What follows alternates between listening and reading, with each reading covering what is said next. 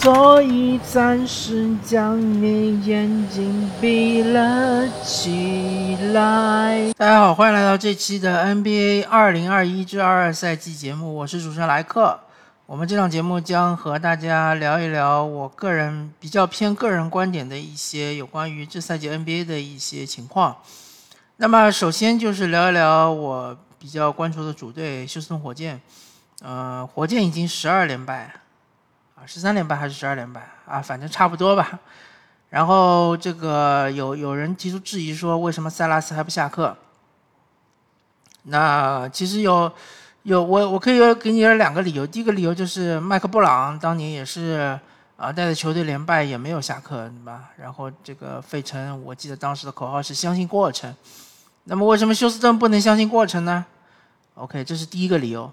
第二个理由就是当初为什么选塞拉斯而没有续约这个麦克丹东尼呢？那因为据说火箭队当时给麦克丹东尼开出了一个侮辱性的一百万年薪的合同。那么塞拉斯他拿了多少合同呢？呃，我有点不太记得了，有可能是没有公布啊。不过我相信也不会超过两百万吧。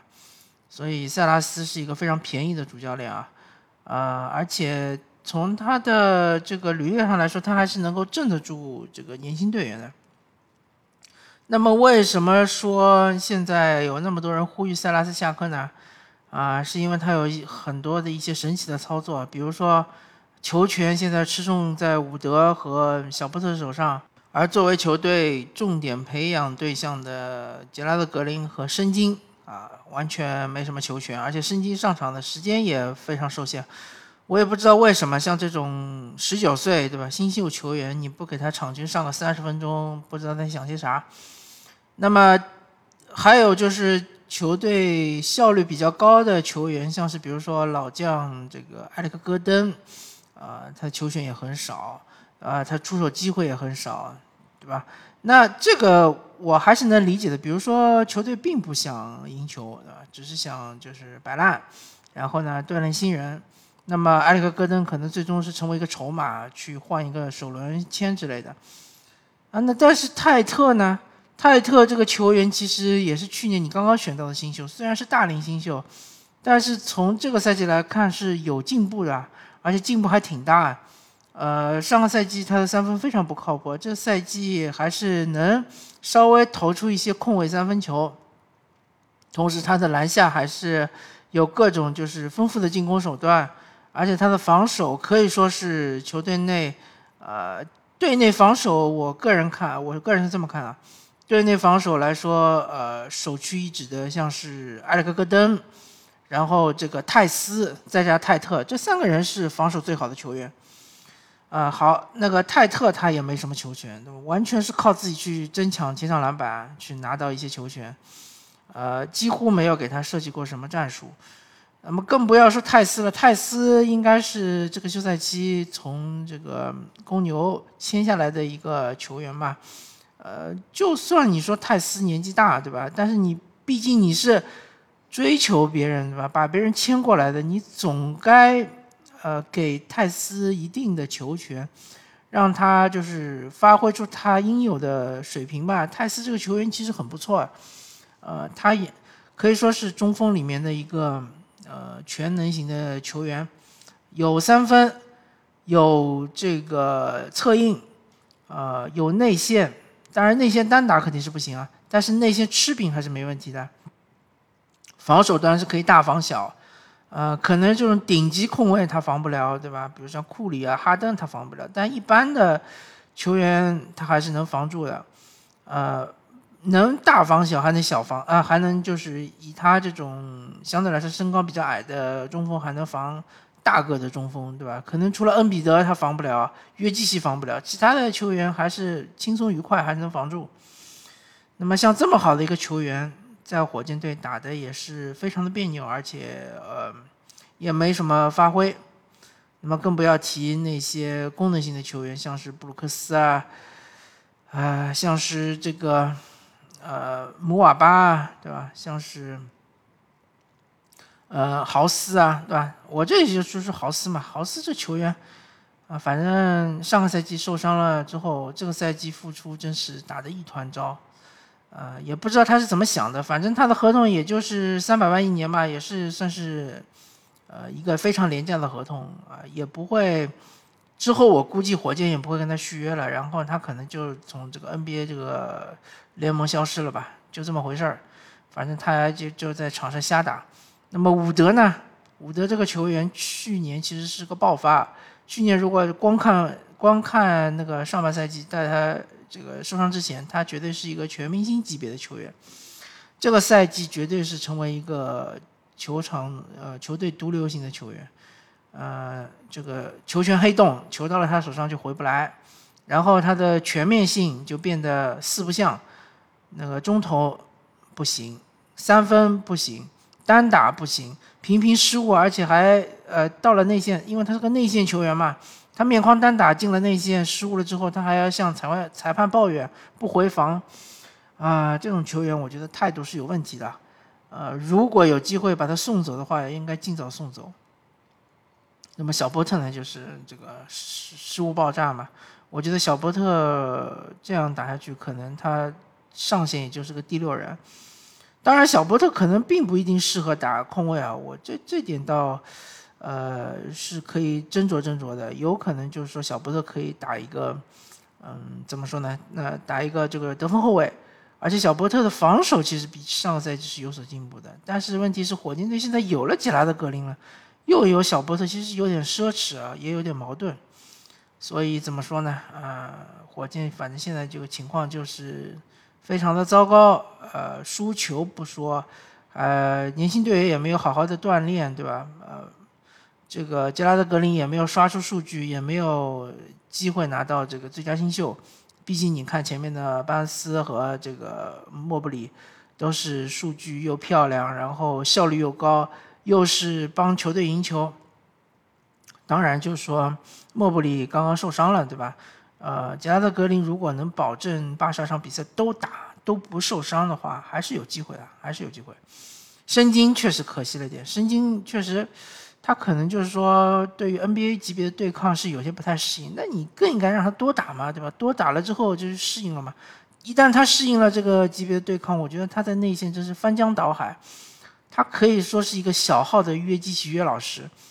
呃，包括背身单打啊，包括是这种勾射啊，包括是侧影传球啊，呃，都是非常不错。当然，就是说他要控制一下他的失误啊，因为他内线一旦失误，他回防是回不去。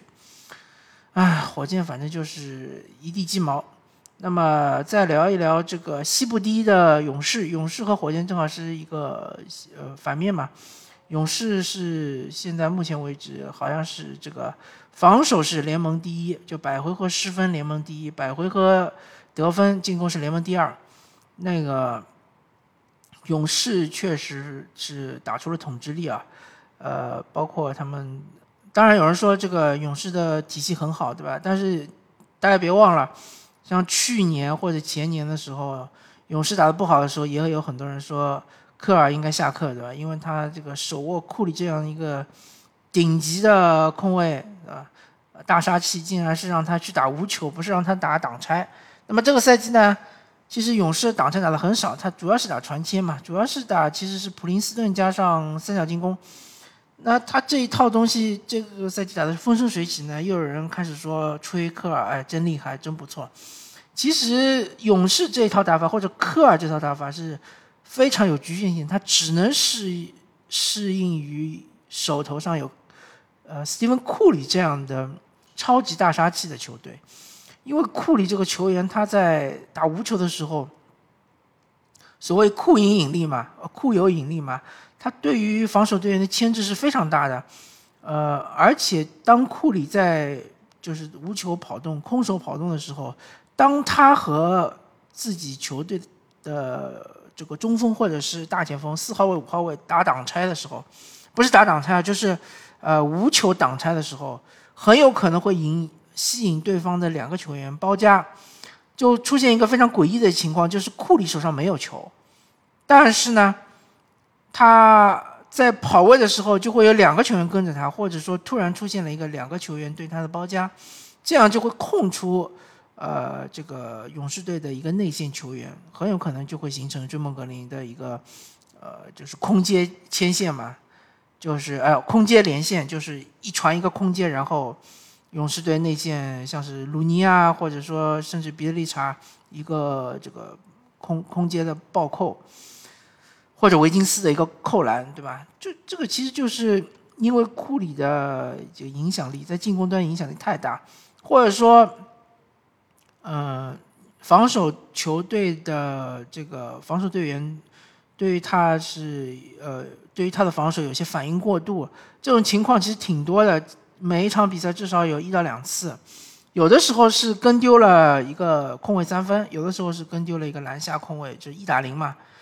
所以就是勇士这一套传接体系，确实是啊，基于库里这种就是呃他的无球。威胁实在是太大了。那么勇士队他的防守呢？防守端其实就是说协防能力很强，轮轮转啊、刷卡啊，包括内线的这个护框啊。一旦追梦格林出去了之后，维金斯还能在内线护框，对吧？呃，其实还是怎么说呢？呃，还是非常现代的，而且他们的小个阵容相对来说就是没有身高特别高的球员嘛。所以还是打得非常不错的，而且理论上来说，因为勇士队他们的内线身高相对比较矮嘛，所以他们争抢后场篮板其实是有劣势的。但是他们呃的球员非常懂得卡位，所以他们的后场篮板其实是很强的，包括甚至于他们的前场篮板也很强。那前场篮板强就是因为库里他的这个吸引力嘛。然后导致对方的内线球员可能会被呃吸引出他的这个篮板区域，所以呢，鲁尼或者是追梦格林在内线就可以抢到一定的前场篮板。那么勇士这支球队打到现在为止是十二胜二负，十三胜二负还是十二胜二负？反正呃确实是联盟第一的战绩。但是想复制说七十三胜的成绩，或者甚至于我觉得勇士想达到六十胜。还是有难度的，因为现在其实一切的利好因素都在勇士这边。首先，第一点，他们是没有遇到伤病困扰；呃，第二点，他们的竞争对手都遇到了很多的伤病困扰。我随便举个例子，比如说篮网队，对吧？篮网队打勇士的时候，呃，乔哈里斯不能上，更不用提欧文了。欧文到现在根本就没上过。然后这个。西部像是湖人队现在就是一团糟嘛，对吧？那么湖人大家可能认为不是勇士的这个竞争对手，那我就不提。那快船队对吧？呃，拉纳德还没有回来，那可能还是需要有一段时间。而且快船队休赛呃这个赛季开始的时候遇到很多困难，伊巴卡不能上，巴图姆不能上，呃，然后这个还有像是掘金队小波特对吧？又是背伤困扰，而且发挥一团糟。呃，独行侠对吧？最近由东契奇开始受伤了，之前嘛又是波神的受伤。嗯，西部好像啊，还有就是像是这个呃，之前像是灰熊队对吧？灰熊队呃，当然也不是伤病的问题，因为他们把自己的瓦伦丘纳斯换成了亚当斯，很明显的降级。那么东部的话，你看就是七六人之前打得很好，但是遇到了新冠的呃感染，然后先是呃托拜斯哈里斯停赛，然后现在又是乔安比德停赛。呃，东部包括还有就是奇才队，最近是比尔又停赛了，呃，比尔应该是受伤停赛，然后丁威迪也有停赛。反正就是勇士队确实是没有遇到任何的伤病的问题。当然，我不是说诅咒勇士队，但是如果说一个赛季下来八十二场比赛这么漫长的常规赛季，完全不遭遇伤病，我觉得也是不现实的，对吧？还有支球队其实也是，呃，就是上个赛季的太阳队其实是几乎没有受到什么伤病的困扰，然后这个赛季他们就是一开始的时候埃顿就受伤了。是伤停了一段时间，呃，所以说，呃，怎么说呢？呃，勇士队其实有两个人是伤不起的，就是他们的内线，呃，一个鲁尼，一个这个追梦，就仅有两个内线是防守是过得去的。如果你说把别的利查提上主力的话，这个勇士队的防守就崩盘了。呃，因为彼得利查这个 球员，他个进攻很强，对吧？各种手段都会有。他就除了不会背身单打之外，他就是另外一个约基奇嘛。但是他的这个防守真是非常弱，啊，当然就不提说如果库里受伤的话，勇士会怎么样啊？那我就不说库里受伤吧，只就算库里在，一旦就是鲁尼和这个追梦两个人里面有一个人是受到伤病困扰，或者说是新冠停赛，对勇士队的防守体系的打击是非常大的。他们侧翼其实不缺人。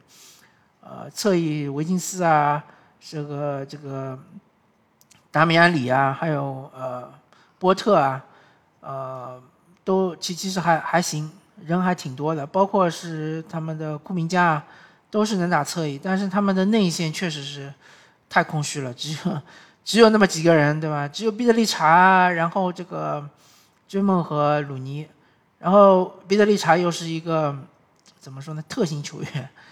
就是需要进攻的时候才会上彼得利查，或他场均上场时间非常短，所以呢，这个勇士队其实是有隐患的，不是说看上去那么的无敌啊。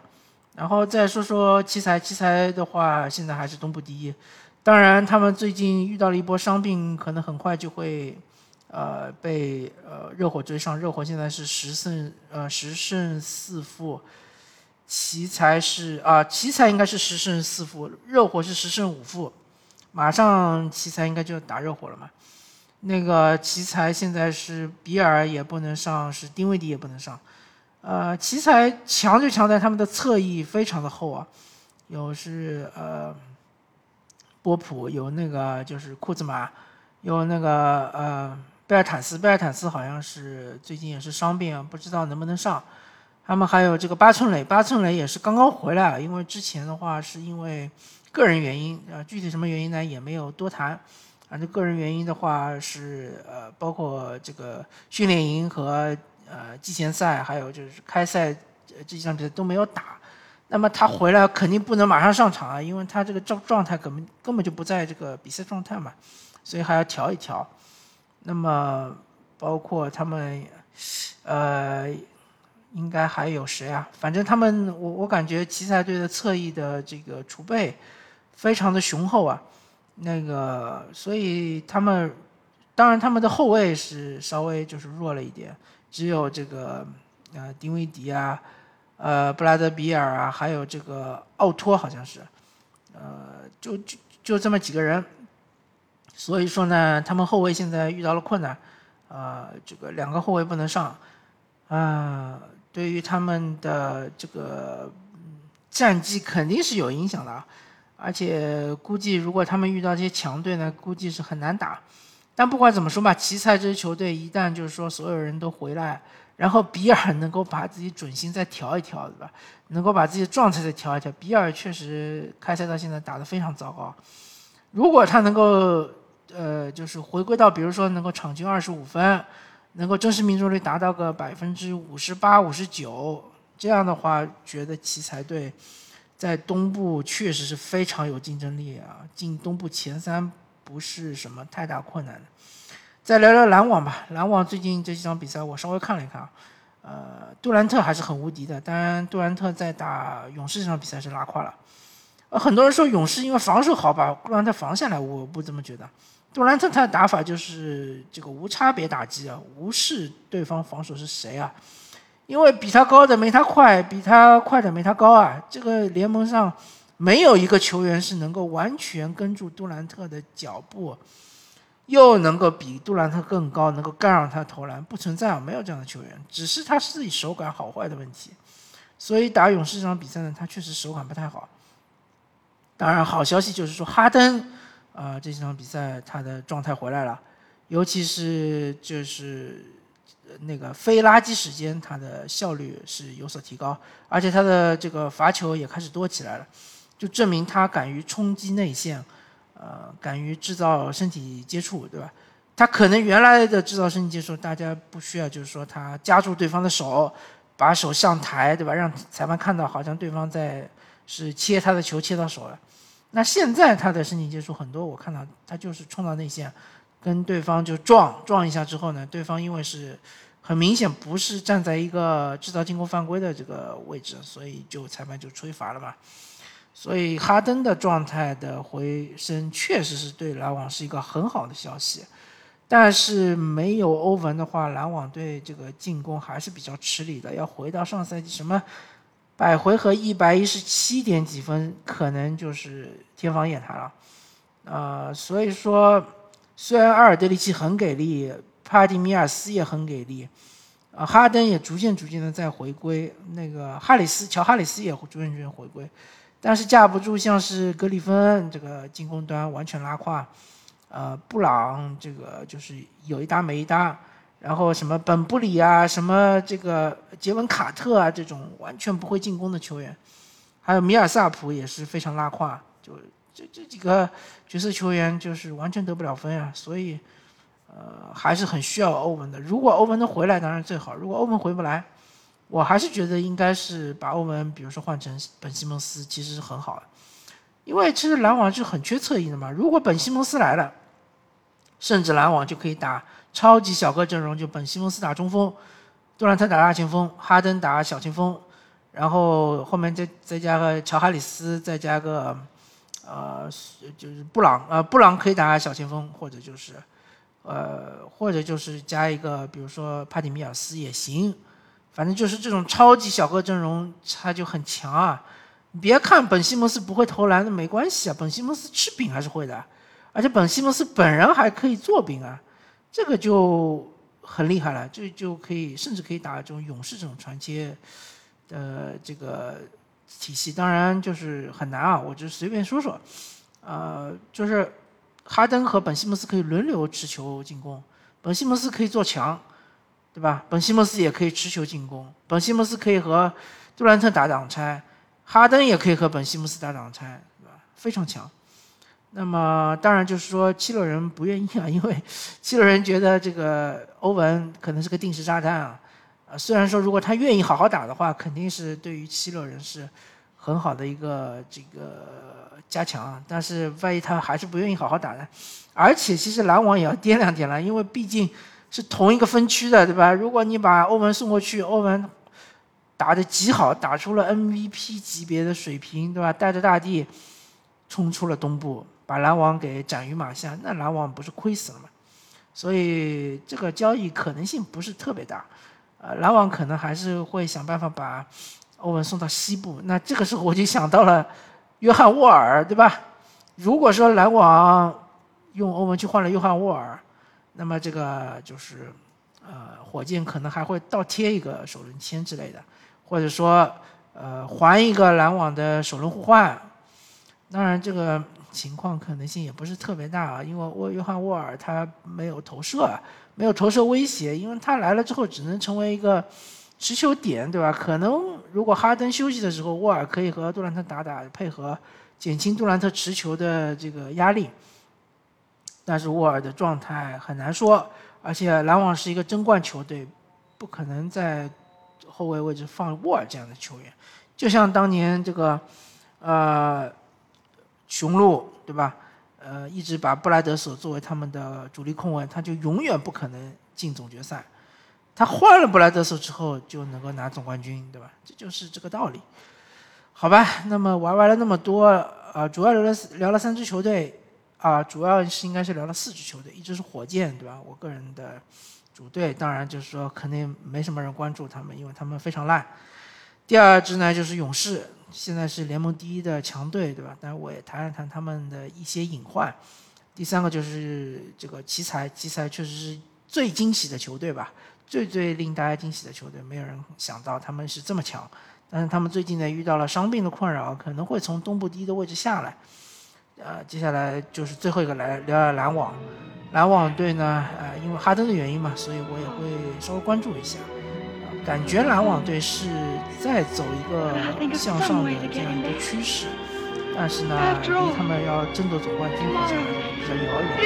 感谢大家收听这期的 NBA 二零二一至二赛季。